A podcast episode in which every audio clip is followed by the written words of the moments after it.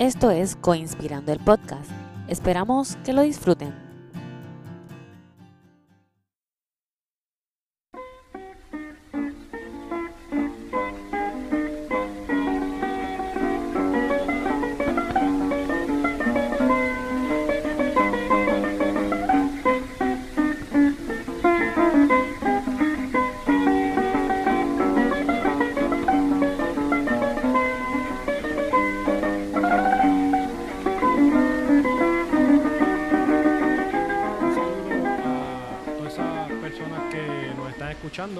Conspiradores y todas esas conspiradoras. Nos encontramos en otra entrega más de Cooperativismo 101, Integración Intergeneracional. Y a mi lado está el líder histórico del cooperativismo puertorriqueño, este, el licenciado y compañero Norberto Falcón Morales. Y hoy estamos aquí en la Cooperativa Industrial de Comerío. Estamos en, haciendo una visita aquí muy agradable con el equipo de trabajadoras y operarias. Y esto se encuentra aquí en la... Esta es la calle... La, la se- La siete- 778 es la- una de las entradas al pueblo de Comerío. Eh, lo mismo que uno venga de Bayamón o de Aguas Buenas. Se entra por el famoso Puente Nuevo. ah, el Puente que Nuevo, que es como un desvío. como- ajá. sí. Y, este, y es por lo más que es conocido Comerío en este momento, por esa nueva entrada. Y aquí esa mismo- atraviesa el área industrial. Y ahí mismo, este, donde está el área industrial, una de las primeras, la primera estructura, alberga Azulita. varias cosas y aquí alberga parte de esa estructura está la cooperativa industrial de Comerío. Y entonces estamos aquí, estábamos aquí con Coinspirando, grabando un episodio sobre la estructura, sobre la cooperativa, un poquito de historia y todo. Yo sé que Norberto es parte de la junta de directores, ¿verdad? En este momento soy vocal de la Junta de Directores. Vocal de la He junta de directores. vinculado a esta cooperativa desde que la misma fue creada este, en la década del 90 eh, y empezó este, a, a operar en el 1992. Pero ya desde la década del 80 se habían hecho los primeros, eh, ante una necesidad, como siempre pasa con el cooperativismo, de que existe una necesidad y hay unas personas que conociendo esa necesidad desean resolverla y organizan una entidad, en este caso es una cooperativa. Las cooperativas existen para resolver necesidades por parte de las personas, irse buscando soluciones ellos mismos. Eh, estar esperando a que venga alguien a resolver de los problemas. Y aquí el problema en Comerío en aquel momento era que empezaba una gran tasa de desempleo A ver, la década de los 90. en la década del 80. La del 80. Y era porque Comerío siempre fue un pueblo agrícola. Se conocía como el pueblo del tabaco, como decía Tony Croato. Comerío ese me huele a tabaco. Sí. Y, y esa es la cuestión. Casi todas las montañas estas que nos rodean, habían... eh, Estamos aquí en el, este es el barrio tabaco. Pasarel, ¿verdad? en el Pasar- sector Pasarel. Sector Pasarel. este, y ese es el sector Lazos. Lazos. Todo esto por aquí, estamos hablando que estaba sembradito, bien sembrado. Sí, las cosas, las lomas de allá y las que vemos al otro lado del río allá, que es de, de- está la bajía donde yo nací, donde nació Lilian también, en el 26. Todo eso eran montañas de tabaco y muchos ranchos, porque se cosechaba el tabaco, se cocía, se bajaba hasta el rancho. Y se secaba ahí. Se, se secaba ahí este, este, tendido y después se recogía para llevarse entonces a los almacenes de despalillado de tabaco, donde gran parte de las muchas mujeres de Pocomerío y varios hombres trabajaban en esa industria. Eh, La mujer se integró a la época del, del- industrial bien temprano, en la fase industrial del tabaco. Y también trabajaban en las fincas y cocían tabaco. o sea, pero eso desapareció. Ahí mismo, frente a esta cooperativa, está un almacén grandísimo que ahora es un, almacén- un centro de distribución de un mayorista, pero esa es la antigua Consolidate Cigar, que entonces este, fue la segunda fase. Eh, tenían calle aquí y hacen cigarros. ¿ves? Pues toda esa industria del tabaco se fue mermando. Y Sí, que esa era la, la principal actividad económica del pueblo Durante de Comerío. muchos años. Durante, ah, durante históricamente, muchos años, sí. sí, este, durante muchos años en, la- en el pasado siglo, en 1900 y pico hasta, hasta ya de entrado en 1950, 60. ¿Por qué? Porque venían entonces fábricas. Fábricas como esta, de fomentos hicieron todos estos edificios para dar. Entonces se, se le daba exención contributiva a alguna persona inversionista del extranjero. Y decía, mira, te damos esta exención contributiva, eh, bajo salario y qué sé yo, queremos que emplee gente. Pues entonces habían personas trabajando en diferentes industrias y todo eso fue a pique. Ahora mismo ve que hay desierto, en casi todos los pueblos hay edificios Vacío. elefantes blancos vacíos, porque la fase industrial también se fue a pique. Bueno, la cooperativa, indu- la cooperativa de ahorro y crédito, la comerieña, empezó a discutir en esa época del 80 porque, claro, se sentía afectada también, porque muchas de las personas que tenían préstamos allí empezaban a atrasarse, alto grado de morosidad, o ahora estaban sin empleo, no calificaban para un préstamo. Por lo tanto, dice, bueno, hay que crear empleos en comerío. Y uno puede estar, ¿verdad?, tanto que vengan gente de afuera o que el gobierno haga algo, Sí. pero el grupo en ese momento decidió, mira, vamos a hacerlo nosotros. Vamos a crear en comerío una fuente de empleo. Y entonces a base del estudio dieron cuenta que la mayor parte de las operarias, de las mujeres aquí, eran diestras en la fase fabril, porque había fábricas aquí antes de diferentes productos eh, eh, industriales que usaban máquinas de costura industrial. Así que entonces el proyecto fue ese. Y hasta que final se logró hacer una reserva de la cooperativa, de los sobrantes. En la, en la, en la, en la comerieña. La comerieña se enmendó el reglamento para separar el 15% de los sobrantes, que son las ganancias eh, anuales de la cooperativa, eh, después de los, los ingresos, le gestan los gastos, a esa economía neta hay unas reservas. Y a una de las reservas voluntarias se crearon aquí por asamblea y modificaron el reglamento también, para que siempre el 15% fuera allá. O sea, los operarios, los socios de la comerieña dijeron, mira, se me va a tocar un chavo un, un dólar en sobrantes, dame 85 centavos y deja 15 en una reserva que se le llamó la Reserva de Desarrollo Cooperativo, precisamente para estimular Impulsar. el desarrollo del cooperativismo y crear nuevos empleos en la comunidad. Y aún sigue vigente esa, ese reglamento. Sigue reglamento y ahora este, en vez de 15 creo que es un 20% lo que separa anualmente la cooperativa. Eh, y ahora, han enmendado el reglamento para darle diferentes usos Sí. a esa reserva. Pero ese fue el origen de esta cooperativa.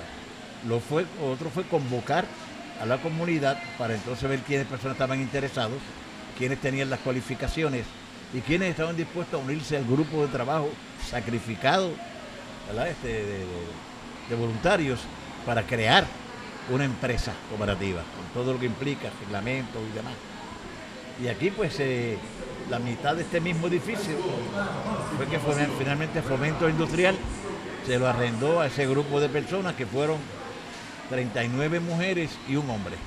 Esos fueron los que fundaron la cooperativa. Eh, firmaron los certificados de incorporación y todo eso, ¿verdad?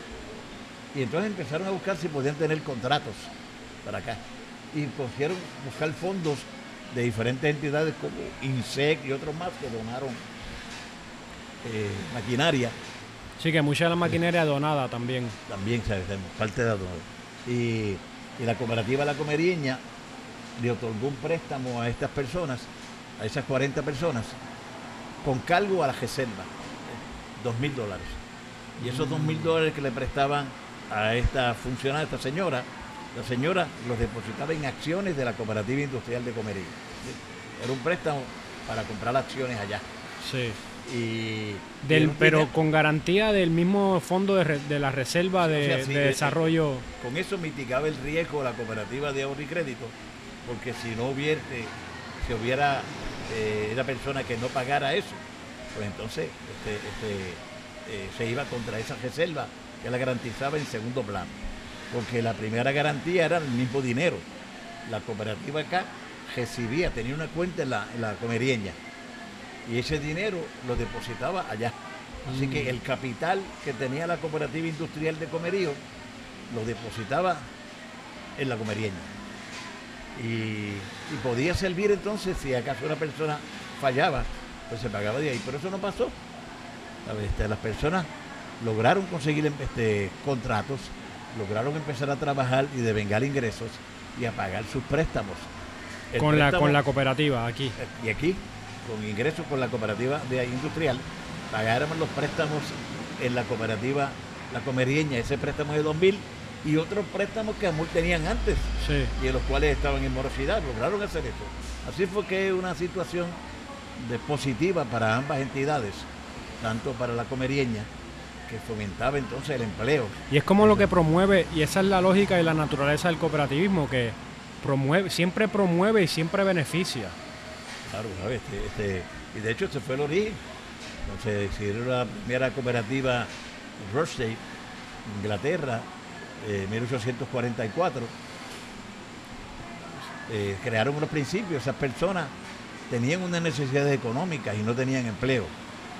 Pero dijeron, caramba, vamos a hacer una empresa para darnos empleo nosotros mismos y generar unos ingresos. Pero no vamos a hacer una empresa como las tradicionales que existen, que son las que nos tienen mal, Sí, porque sí, no sí, había vamos a hacer lo no mismo. Si vamos a hacer la misma empresa, vamos a estar en lo mismo. Exactamente, no queremos reproducir ese modo de producción donde esas personas habían sido casi todas Penuria, despedidas sí. de, de unos telares eh, de la industria de la aguja también, de unos telares en Inglaterra. Pues, era tan malas las condiciones que hicieron huelga, pero despidieron a mucha gente y estos fueron parte de los despedidos en esa huelga. Así que dijeron, mira, no podemos ir allá a tocar puertas, nos tratan mal, aún si nos reciben, vamos a hacer nuestro propio ¿verdad? Este, empresa acá. Y empezaron entonces, aunque existían cooperativas antes, desde ese momento comenzó un cooperativismo que llaman moderno, porque tenía unos principios para no ser iguales a aquellos e ir creando una economía diferente y una estructura social diferente. Tenemos que hacer las cosas en una forma diferente. Y tenemos que siempre tener una guía y una referencia. Claro, y entonces por eso tienen los principios que se han ido desarrollando y demás. Pero ese fue el origen. En la, en- en la década eh, del 1900, ¿no? Y ahí ese origen le da el carácter de identidad. Es correcto, ¿sabes? Porque fíjate que no nos vamos a identificar como se identifican las otras.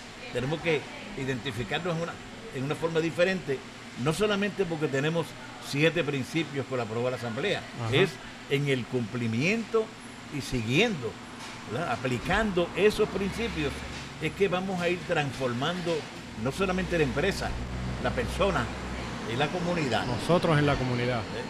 Porque consiste de unos valores de honestidad, transparencia y todo, eh, que hace entonces que la persona humana también se vaya transformando y vaya transformando su entorno y las empresas económicas.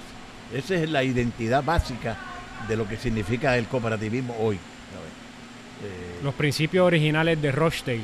Eso es lo que Rochdale, por ahí van construyendo. La cooperativa era la cooperativa de los justos pioneros de. Rochdale, porque, porque es justicia lo que, lo que, lo que hay emana detrás del cooperativismo.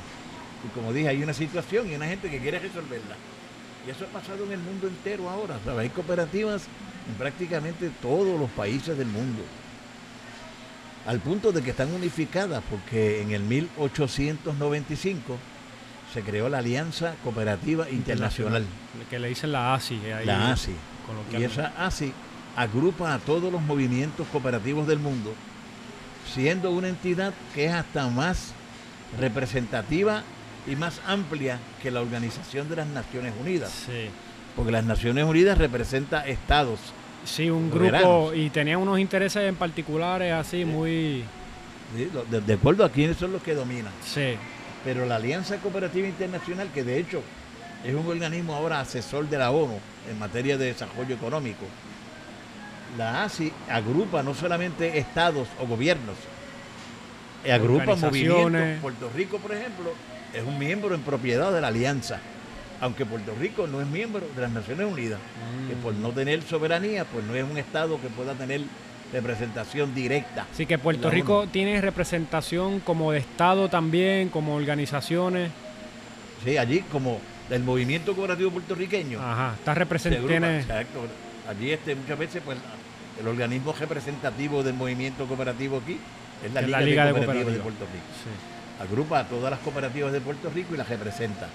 Pero la alianza también acepta cooperativas de segundo o primer grado, o sea que hay también organismos que tienen representación, o sea, voy y voto en el Congreso de la Alianza, porque sí, porque son cooperativas, al- pero realmente el voto del Estado, del gobierno, del, del- de, la, de la nación como tal, es el voto del movimiento cooperativo puertorriqueño representado por la Liga de Cooperativas de Puerto Rico. Ese es un salto que hemos dado desde entonces hasta el día de hoy, pero en el camino ha habido mil desarrollos y mil formas, Sí. ¿no? Este, Mi transformación y es que siempre se sigue transformando porque eso no está escrito en piedra como tal. Hay unos principios, pero eh, nuestras dinámicas cambian, este, los procesos cambian, ¿sabes? Hay muchos factores envueltos ahí, en, ese, en esa transformación. Entonces, el- el- exacto. Pero entonces la capacidad que tiene el cooperativismo o la cooperativa es de también de irse ajustando y transformando A los tiempos. para responder ante esos cambios, mantenerse vigente y como dijimos al principio, se trata de ir modificando la sociedad. Así que es posible que haya resistencia a esas eh, manifestaciones, a ese impulso cooperativo. Entonces pues, hay que buscar los mecanismos para vencer esa eh, resistencia que hay, de, que puede ser del Estado, de entidades con fines de lucro y demás, al avance del cooperativismo. Y también eso ha marcado la forma de trabajo del sector cooperativo. Una resistencia hacia eso y un empuje a seguir transformando eso para tener una economía más democrática, más justa. La identidad cooperativa, por ejemplo, uno de los, entre los siete principios, se destacan dos que yo quisiera enfatizar. Uno es el principio de la participación democrática Sí. por el ser humano, donde cada ser humano, cada persona que es socio de una cooperativa tiene un voto, independientemente del número de acciones o capital que tenga allí. Sí, no importa lo que haya invertido, lo que tenga ahí en esa cooperativa, tiene un voto. un voto. Entonces eso es una de las diferencias básicas respecto a una empresa corporativa con fines de lucro. Porque en la empresa corporativa con fines de lucro, llámese banco o ya se, llámese fábrica, llámese la entidad que sea, si es una entidad corporativa con fines de lucro, pues el voto está en función del capital. De el la, capital es el que gobierna. sí, Así que el- si yo tengo el 51% de las acciones, la yo mayoría de los dueño, votos, eres dueño. El 51% de los votos. Sí. que sea, todos los demás pueden ser millones de personas, pero todos juntos se unen y tendrían el 49% de los votos. Así que pueden ser millones de 51, personas y tú, una persona Una con sola 51, tiene la mayoría de los votos. Claro, de entonces la- pues, de la no- decisión. entendemos entonces que eso no es una entidad democrática. Queremos que las entidades económicas, donde el ser humano participa y es socio, sean democráticas. Y por eso es que está el principio de una persona, un Un voto, voto. independientemente del capital. En la asamblea de la cooperativa dice, ok, tenemos una moción para enmendar el reglamento, eh, qué sé yo, este, levante la mano los que están a favor. Entonces, cuando la persona levanta la mano, no le preguntan cuántas acciones usted tiene. ¿Y usted cuántas tiene? Vamos sumando las acciones. No, se suman las personas. El ser humano es la base de la cooperativa. El fin, el principio y el, y el desarrollo es el ser humano. Mientras que la empresa de capital, obviamente el, El capital, capital, el que fin, el primero, la- el, primer, el principio, el fin, desarrollo y el su fin. desarrollo y su propósito es acumular más capital, es la acumulación de capital. Que dicho sea de paso, vemos que eso ha conducido a una enorme eh, injusticia en términos de la distribución de la riqueza. Cada día más se nota que bien pocos controlan más. Y cada vez hay que más, trabajar más para recibir muy poco. Exactamente, ¿sabes? Así que la estructura completa económica de la sociedad a nivel global es una de carácter injusto y no es democrática. Así que es uno de los principios que quería destacar en términos de, De la, participación del control democrático. Y de la misma identidad de Es la parte de la identidad. Exacto. El otro principio que refleja eso más, que son siete, es el de participación económica, donde ah, la distribución de sobrante. O sea, supuestamente después que o sea, se- o sea, el, el principio dice, bueno, el- la banca y en el sector privado con fines de lucro reciben más dividendos que más chavos tienen allá. Sí. Se distribuye así. Las cooperativas también se distribuye en, su- en- en gran parte por el patrocinio. La persona patrocina su cooperativa y la hace crecer y ahí justo que la persona eh, se aportó más, más reciba. No porque tenga un dinero allá, No. Que está ahí este, eh, guardado para ganar dividendos, no. mientras más aporto, más recibo. Y es curioso porque hasta hay una ley, se llama la ley 123, de donde COSEC, que es el organismo que regula las cooperativas, digamos, en Puerto Rico, publica unos informes anuales, que es el informe que llaman el informe SADIS, de inversión social. Ahí se hacen un informe por todas las cooperativas, se envían a COSEC, allá los agrupan y se publica. Y están en la página de COSEC como informe SADI 2016, informe SADI 2017, así. Y lo que mide es cuál es la inversión de la cooperativa en la comunidad, en los socios, en la transformación social. Sí, el impacto de esa inversión. Exactamente. Entonces cada cosa se contabiliza. Por ejemplo, yo tengo un salón eh, de reuniones y si hay una entidad de la comunidad que solicita para utilizarlo para una asamblea, ah, pues sí, se le concede. Si se fuera a cobrar por eso, pues habría, hay una te, te, cobro tanto por usar mi salón, pero la cooperativa no le cobra. Pero eso se contabiliza. dice, bueno, eso que yo hice vale tanto. No le cobré, pero tiene un valor que es tanto. Así que es una inversión de tanto que hice en la comunidad por conducto de ese grupo que vino aquí a reunirse, yo le facilité. El, y, ahí tú y ahí tú estás sacando costos, valores de lo que pudo haber este, representado esa, esa acción, ese acto cooperativo. O sea, porque eso implica unos gastos, unos valores, ¿sabe? Que, que nosotros no lo vemos, pero están ahí.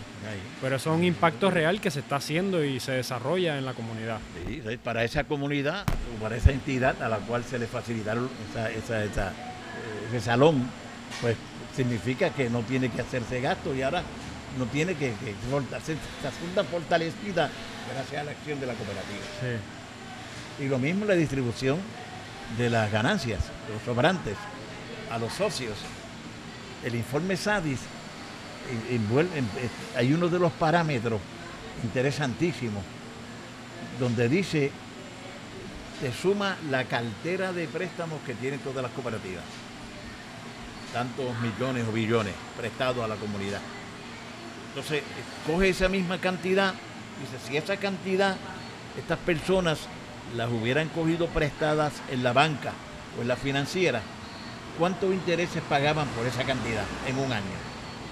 En las cooperativas, ¿cuántos intereses pagan en un año? Entonces compara las dos cantidades, o sea, si el dinero de usted, usted fue y cogió un préstamo en el banco o en una financiera, pagó tanto de intereses, pero si ese mismo préstamo con esa misma cantidad, usted lo coge prestado en una cooperativa, los intereses son X y son diferentes. Por ejemplo, pues los intereses en el banco son mucho más, funciona con fines de lucro. Pues tiene decir que hay una diferencia. Pero en el informe SADIS ese que les digo, hay una, se suma todo de todas las cooperativas y en un año, solamente en un año, cerca de 80 millones de dólares se quedaron en el bolsillo de la gente simplemente porque su préstamo estaba en la cooperativa y, no estaba en un banco. 80 millones en un año. Wow. ¿Eh? Y eso es parte, porque bueno, está lo que te dije del salón gratuito, tantas cosas. Pero en esos dos principios y en el principio de participación económica, solamente en uno de los renglones de ese es ese. 80 millones un año que nunca llegaron a la cooperativa. Porque hay otro renglón, ¿eh? bueno, del dinero que tú le diste a la cooperativa en pago de intereses, la cooperativa pagó sueldo, pagó esto, pagó esto, sobró esto, de los retornos, de los, de los eh, entrego nuevamente eh, en función de dividendos o de por el patrocinio que tuviste. Y esos son otros millones. O sea que estamos hablando de que la cooperativa, de lo que recibió, de lo que tú le pagaste a la cooperativa, la cooperativa le devuelve a la comunidad, digamos, 50 millones en un año. Y aparte de eso, están los 80 millones que nunca llegaron acá, se quedaron en tu bolsillo, por efecto que si hubieras hecho ese dinero, ese préstamo, si no existiera la cooperativa, ese préstamo lo hacía en una financiera del banco y esos 80 millones se iban al bolsillo de alguien de una junta que, de que lo más seguro ya son personas que son millonarios y están en otros lugares por ahí Sí, personas que son millonarios y de momento pues reciben más millones de parte del bolsillo del pueblo. Pero la cooperativa evita eso, esa otra forma.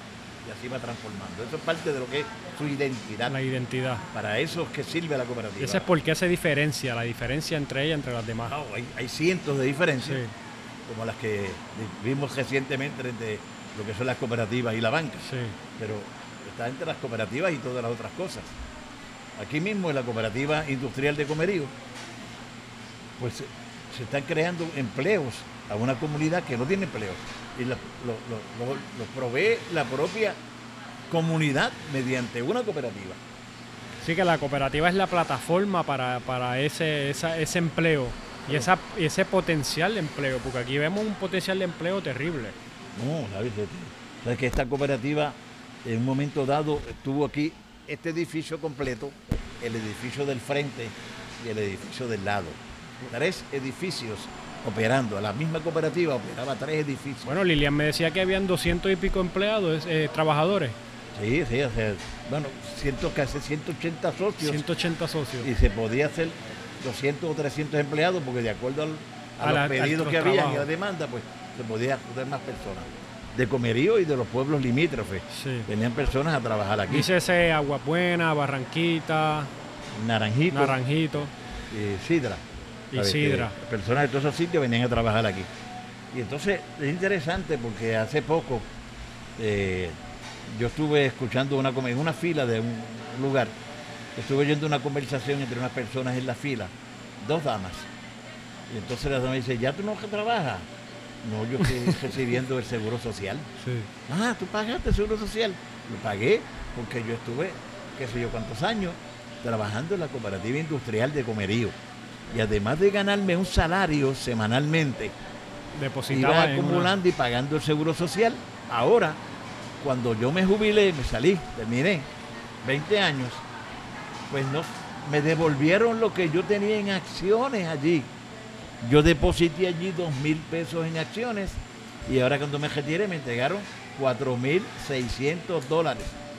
Porque esas acciones que yo tenía allí fueron creciendo según la ganancia de la cooperativa, pues valen más. Mm. Y ahora me jubilé, recibí cuatro mil seiscientos, liquidé las deudas y recibo el seguro social porque lo pagué gracias a la cooperativa. Entonces dice, fíjate, el efecto social que tiene esto. Sí. ¿sabes? para tanta gente que a lo mejor... Eh, no lo conocemos, muchas veces no lo conocemos y no lo, no lo percibimos. Exacto, sí. Yo pensé en eso cuando estoy en esa fila y digo, mira para allá, el efecto lateral que tiene esta cuestión, que esa persona está muy contenta, todo el mes se recibe el seguro social. ¿Por qué? Ah, bueno, porque pagó, estuvo en un sitio donde se creó un empleo por parte de una persona que fue ella misma. Yo era socia, ¿ves? Era uno de los dueños. Sí. Así que por eso tenía capital y tener un ingreso porque trabajó, aparte de un sueldo semanal durante 20 años. O sea, los, patronos que habían aquí antes, corporaciones, que ocupaban este edificio y otros más, eh, cuando terminaba su periodo de exención contributiva, se, iban, se dejaban, quedaban desempleadas esas personas. Sí. Entonces, este, sí, que porque, porque no era el fin. No, a ver, ellos estaban aquí porque les rendía beneficio. Sí. Y, eh, beneficio por un cierto tiempo, periodo de tiempo.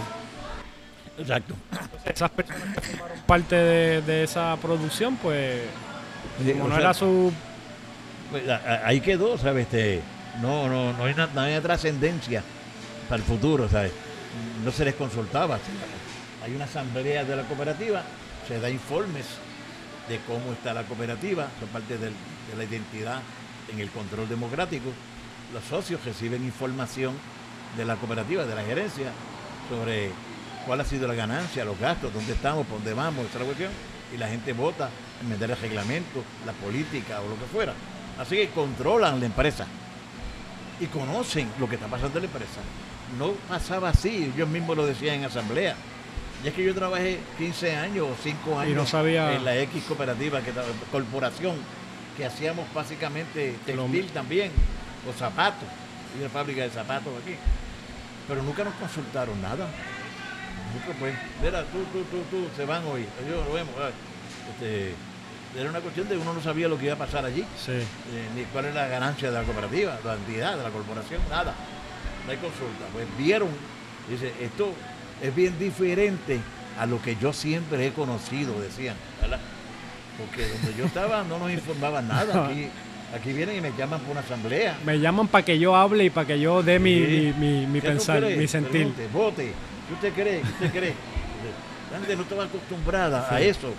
Y era sorprendente, era positivo. Y era un desarrollo del ser humano. Sí, es un crecimiento, es una libertad, es como, coño, ahora me siento aquí en casa, como que Sí. Y si tengo poder aquí. Y si le escogían porque era buena gente, era, y era líder para los cuerpos directivos. Entonces que decía, yo jamás, Pensaba, jamás me he parado frente a un grupo a hablar, no me atrevo, mira, ni en la iglesia o qué sé yo.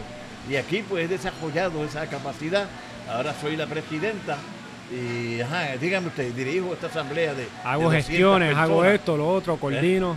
¿eh? Este, voy aquí, voy allá, o sea, me he desarrollado como persona, o sea, a no era una mujer que en los tiempos del despalillado de tabaco pasó aquí, pues iban al despalillado y, y pasaban para su casa a hacer comida, o sea, este, eso era todo, no, no hay un desarrollo del ser humano, de la persona, para otras ramificaciones del saber, pues eso se logra en la cooperativa.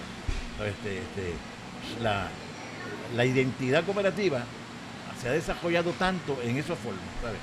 De que le permite al ser humano hacer cosas. Trascender. ¿sí? No solamente la empresa que aporta económicamente a la sociedad y paga un salario, paga contribuciones, lo que fuera, sino que el ser humano se transforma en esa entidad. Y tú ves las personas aquí, tú las ves en una iglesia o las ves en una asamblea de un grupo deportivo que van a organizar un deporte o baloncesto o soccer o lo que fuera y las personas se atreven a hablar y hablan y cuando ahí y yo dice estas personas eh, o sea, eh, vienen por esa trayectoria ¿verdad? De, de atreverse de Sí, que maximiza sus posibilidades y sus Claro. capacidades. una- entonces se beneficia a la comunidad entera porque ese líder que se desarrolló aquí entonces va allá y Transforma. ayuda a desarrollarla allá este, este, eh, realmente cuando uno se pone a pensar eso de, de qué es el logro realmente de la cooperativa en las comunidades y en el ser humano no tiene, tiene que, que, que concluir, como concluyo yo y muchos, de que la solución para personas, para entidades y pueblos como Puerto Rico está en el cooperativismo. La problemática social y económica a la que se enfrenta la población puertorriqueña hoy y está esperando que venga alguien a resolverla. No, No, somos la tiene que nosotros. resolver el mismo pueblo organizándose en cooperativas a base de las necesidades detectadas en cada comunidad. Y eso se está haciendo en diferentes lugares de Puerto Rico. Se están dando, mira, cooperativas para la generación y distribución de electricidad. También. ¿eh? ¿Por qué? Porque tuvieron esa necesidad, tienen esa problemática. ¿Y qué vamos a hacer con esto? Pues entonces se organizan y proveen una solución individual, que puede ser que yo ponga placas solares en mi casa, Sí. individual, pero. Comunitaria. Ajá. También, redes, cooperativas para eso. Como la- las damas y personas allá en la, eh, la hidroeléctrica de Nutuado, por allá. Ajá. ¿verdad? que están tratando de generar electricidad mediante eh, las turbinas asociación movidas, y el- hidroeléctricas. ¿verdad? Y se distribuyen mediante asociación de los mismos socios que le compran ellos mismos su energía. Claro, entonces, la- entonces y la empresa va a ser dirigida por ellos. Sí, Y si tiene ganancias, debe estar entre ellos. sí. O sea, este, este, tiene un efecto multiplicativo grandísimo. Y ahora que en los peores momentos que estamos en términos de crisis, es como decía alguien en una ocasión, este, lo bueno que esto tiene es lo malo que se está poniendo. Porque mientras Ese- más malo se pone, más me obliga la crisis A poner- a desarrollar, entrar ahí, a buscar soluciones. esto, es tan esto está tan malo que se está poniendo bueno. Sí, exactamente. Sí, sí, sí. Qué bueno que está poniendo malo, porque uno se da cuenta, lo sufre, te vas a tener que actuar. Y ¿eh? entonces tú Actúa. empiezas a valorar lo- los recursos, empiezas a identificar esos recursos valiosos para la comunidad, para ti, empiezas a tener los dos pies en la tierra y, y ver tu cercanía. Claro, ¿sabes? Te- involucra la, la, la familia completa en ese tipo de cosas y demás. Eh, hay muchas cooperativas, por ejemplo, que, que hemos visto en los últimos años desarrollando también el área agrícola. También. especialmente la juventud puertorriqueña. La importancia que tiene la agricultura ahora mismo. Claro, la trascendencia que tiene. Sí, entonces nosotros cogemos el 80-85% va de, de- Que vienen de los vagones. afuera. Sí. Y entonces es como, hay una eh, doctora que vino aquí de una conferencia en términos de, agricultura, de agrónoma y doctora este, decana en Mayagüez. Y decía, de cada dólar que usted invierte en alimentos en Puerto Rico, 25%, ve- una peseta, le aprovecha a su salud para mantenerse vivo o lo que fuera. Los otros 75 chavos, tres pesetas, le benefician a su médico, a los laboratorios, a los hospitales, porque con eso que usted se come, eventualmente se va a enfermar. Mm. Y va- se está metiendo comida que no es, es comida ahí que tú, tú la puedes comprar alimentos de aquí frescos del país. Pero si compran alimentos, aquí vienen habichuelas que vienen de una parte de África y le dan la vuelta por el Mediterráneo, van a Estados Unidos y las procesan y, Y vienen. bajan. Entonces usted los compra en una lata Sí. y los abre, no sabe cuánto tiempo lleva esa. Y tiene unos ¿Cuántos químicos y kilómetros, ha, y cuántos kilómetros ha viajado? Y usted se lo, usted lo echa en la arroz, la bichuela y, y y qué bueno, me, me, me Sí. alimenté. Pero parte de esos residuos, eventualmente, esos químicos, Te afectarán. le van a afectar algo. Así por eso ya decía, y con números. De cada dólar que usted invierte en alimentos en Puerto Rico, Una peseta. una peseta le beneficia a usted de algo. No es que usted se alimente, es que usted lo ingiere. Ingiere 75 alimentos. a la, a la industria. Los otros tres pesetas eventualmente van a parar a manos de, del laboratorio, el médico, el el que, la persona que lo va a operar, el que lo retrate por dentro. fuera. Así que lo ideal sería el 75% para tu salud o más. Claro, pues, ah, Y 25, y 25 en esa. Si fuera necesario, todo el mundo se enferma. Si fuera necesario. Ajá. Pero está uno está invirtiendo en lo negativo, o sea que su propia, su propio este eh, Bienestar. esfuerzo Sí. y su propio bienestar, uno lo sacrifica. Sin embargo, al crear cooperativas Por llevarse algo a la boca. Ajá. al crear cooperativas agrícolas, elimina esa posibilidad, crece lo otro. Es producción agrícola en el país de carácter fresco, que uno entonces lo trabaja Sí. Ahí. y, y lo ingiere y seguro que la, la- la ecuación va a ser diferente del 25-75. Sí. ¿sabes? Porque algo fresco vino de ahí, ¿sabes? Este, yo cultivaba una vez en una finquita que tuve y tenía plátano y, y también el cultivar hay una Proceso por de. uno mismo se siente bien este por la tarde yo subía para la casa y miraba para atrás y veía lo que se había talado o las matas que estaban creciendo de habichuela o la, calabaza o lo que fuera yo me decía ay eso lo, lo hice yo Sí. Fíjate, yo hice eso mira calabaza etcétera y cuando uno coge una calabaza de esa y la pica en la casa y la hacen parte de una habichuela cuando uno se la está comiendo uno dice Qué rico. Claro, qué rico. Más- más- y yo, y- más fresco no puede estar. Exacto, y, yo mismo hice esto, fíjate. La tierra mismo, que está allá atrás. Ahí está, ahí está, está- no vino de qué sé yo, de, de, de No, no Centroamérica. viajó tantas millas y tantos kilómetros. No, yo mismo lo hice ahí detrás. O sea, si eso si hubiera huertos caseros, prácticamente todas las viviendas en Puerto Rico, creo que, o huertos comunales, o cooperativas de producción agrícola, ya sea de producción agrícola, de procesamiento de la producción, como coger los plátanos y convertirlos, qué sé yo, en platanutres o Ah, tostones o lo que fuera. Ajá, o congelar, sí, para congelarlos y eso. Entonces cogíamos el empleo y la producción agrícola y al transformarla, los empleos eran diferentes. Sí. O ya es un empleo industrial. Sí. Y entonces está la parte del comercio. Sí, está es la producción, la, la, la transformación de ese producto y la venta. Y la, venta, el consumo y el mercadeo de lo mismo. O sea, tener todo aquí y tenemos la capacidad porque si tú ves la historia de Puerto Rico, así fue en una época. Así fue. Así fue en una época. Este, pero entonces, si tú... Si tú Yo si creo que te- nos, que- para esa época nos quejábamos de tanta comida que había por ahí.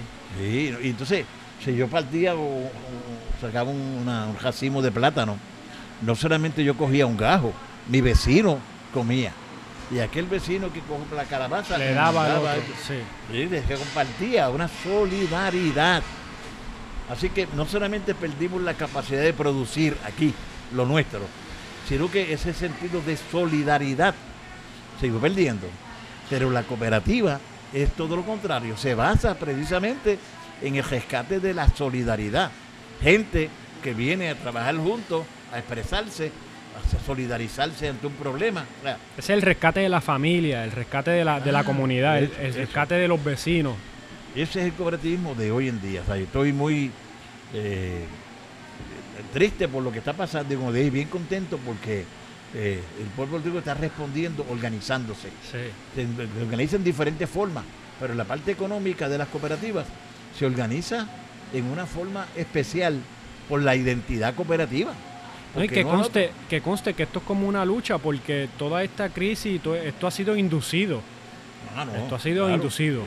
Esta, esta- esta crisis y las anteriores, hasta la década del 50 más o menos, eh, y se ve desde el 30, 30 y pico, cuánto el, el alimento de nosotros consumimos en Puerto Rico venía de la tierra de Puerto Rico. Sí. Hay datos de eso en Y agricultura. habían alimentos que para nosotros son ajenos que se sembraban por todo el territorio y en algunos lugares. Claro, pero como que se nos asignó desde la década del 50 Nuestra dieta. eh, la dieta y la, la forma de trabajar. Yo me leo la exposición de motivos de la ley general de cooperativas del 1946, abril del 1946, la ley 291. La exposición de motivos fue escrita por un agrónomo que fue cooperativista y uno de los grandes cooperativistas de Puerto Rico, Sí, el señor Ramón Colón. Ramón Colón Torres. Don Moncho. Don Moncho. Tú lees esa exposición de motivos y tiene vigencia todavía, pero notas que el modelo que se estaba siguiendo en Puerto Rico era un modelo cooperativista, agrícola y de producción, Sí. de mercadeo. Está allí, la ley 291, 1946. Pero desde la década del 50 en adelante, como de momento le dijeron a Puerto Rico, después de la guerra mundial, ok, tu rol no es producir, No, tu rol es comprar, consumir, vete para la ciudad. Búscate un trabajo que te, que te permita a ti comprar. comprar, comprar, comprar, porque tu función es comprar, no es estar en la finca haciendo Produciendo, nada. sí. Produciendo nada. Porque eso va a venir en pote o en lata, en barco, ya, lo que está fuera. en, ya está en pote, ajá. Alguien más va a producir y los chavos van Tranquilo, para allá. ajá. Tú compras. Tú compras y jaltas del gallo y entonces ahí. Y ahí me decía este un agrónomo famoso que, que le preguntó a unos niños que fue de los grados primarios, ¿de dónde viene la comida? Y siempre los niños le dicen, viene del supermercado". ¿Qué es lo que conocen? De allí Sí. viene la comida. Sí. Pero de hay que llevarlos a la finca, empezar a producir. Espérate, de aquí es que viene la De comida. ahí es que la comida, ajá. Así que hay que hacer huertos caseros y tantas cosas con un mecanismo de carácter educativo. Y eventualmente organizarse en cooperativas para eso, para hacerlo más efectivo para el país. Y se nos ha hecho cuesta arriba porque nos ha tocado retomar, conectar esos lazos que se deterioraron. Y estamos nosotros en la búsqueda esa de esos lazos que, que, to- que están, pero hay que reconectarlos. Sí, y, y- y las formas de mantenerlos divididos son variadas, abusivas y muchísimas. Sofisticadas también. Sí, porque entonces cualquier cosa que tú digas identifica, ah, lo que hace que tú dices esto porque tú eres de esto, Ajá. o tú eres de aquel partido político, Ajá. o tú eres de... No, te tengo los datos ahí de las cooperativas, que, que- que- que no tienen color, tienen todos los colores. Ahí cabe todo el mundo en la cooperativa y trabaja hacia allá. El hecho de que yo defienda a la cooperativa y critique al banco, por ejemplo, no me convierte en nada, o sea, no, me- no- no- no es una ideología política. No. no, es una cuestión de organización de la sociedad en una forma más justa y democrática. Y tenemos los datos para probar que es así. Pero obviamente, para que entonces no escuchar lo que tú dices, se te pone entonces Un un, sello. sello. Ah, porque este, no, Este, ajá. no escuchen lo que él dice. Sí. Escuchen, escuchen, gente, porque ahí es que está el futuro. ¿sabes? Hay que hacer más y más eficientes cooperativas en las áreas donde hace falta. ¿sabes? Aquí estamos tratando de, de mantener a hacer- flote esto. Y hacer, porque son eh, 80% compromiso, ¿verdad? Lo, lo demás viene. Exactamente. ¿sabes? Eso- Eso dicen los jóvenes que están en las entrevistas. He escuchado de jóvenes en la agricultura. ¿Sabes? Y muy contentos ellos con su producción y Sí. su trabajo y demás. Porque cuando yo me me creía como que le metían miedo a uno con la agricultura. Sí, no, hasta el- todavía, todavía, Sí. porque la agricultura es como, ah, mira qué, qué, qué bonito pasatiempo, qué bonito. Hace tiempo, si no decía, pero vente a estudiar, Sí, no, vente a estudiar porque si no vas a tener que estar jalando una asada por ahí. ¿Sabes? Sí, hay gente- Sí, jalando o- asada, lo más felices y contentos y, Ajá. y y, y y bien. felices y saludables y contentos y fuertes, Con vigorosos. salud, exacto, sí. Ajá. Y sin embargo, eso es lo que yo diablo, ¿Qué tú quieres? ¿Jalar piqueta? Bueno, pues sí. sí. Ahora que tengo una finca y ya estoy en, eh, avanzado de edad, Ay, sí. ahora estoy con una piqueta sembrando porque me gusta, me encanta y veo que esto es lo que... Da resultado. Yo no hice esto antes. Sí. Bueno, pues así, así mismo está esta cooperativa, ¿verdad? Sí. Esta gente están trabajando prácticamente voluntarios. ¿Sabes? Este, supone que, que cobren qué sé yo qué cantidad, pero aquí llega un trabajo, se realiza, se cobra, y entonces es posible que paga la luz. La, Pero ver esto, ver esto es como que un reflejo de amor, es amor, Ah, no, ¿verdad? esto tú viste, esto tú, tú has estado acá y visto cómo las personas van y van de mes en mes ayudando a los otros, haciendo esto, cómo hacemos este proyecto para quedar bien, para tener que hacer. Muy bien. Así que es educativo en todo, este, este, eh, para el ser humano. Y los otros una excusa. Sí. La excusa económica, social, participativa, la provee también. Bueno, pues Norberto, esto ha sido muy interesante. Me, me encanta, ya tú ves que me, me entusiasma este tema ahí, me pusiste un título ahí de qué sé yo. que- Lo cubrimos bastante bien y esperemos que, que sigamos eh, compartiendo aquí este, este espacio de comunicación. ¿Cómo no? Así será. Así será, que nos vemos pronto, escúchenos, sintonicen, vengan a la cooperativa industrial de Comerío, que aquí esta gente está muy dispuesta y predispuesta a, a- a estudiar y a ver cualquier tipo de posibilidad que, que a ustedes se le ocurra también. Educarse también sobre la industria de la costura, de la aguja, así que aquí están. Bueno, hasta luego entonces.